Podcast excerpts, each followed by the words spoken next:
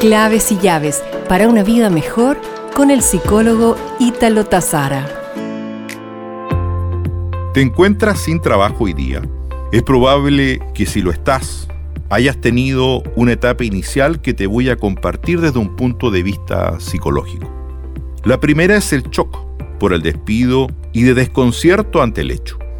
Si bien tú o cualquier persona experimenta temor ante lo inesperado, confía en sus capacidades y posibilidades, lo que te permite mirar con optimismo tu futuro. En ocasiones es considerado esto como un periodo temporal de vacaciones.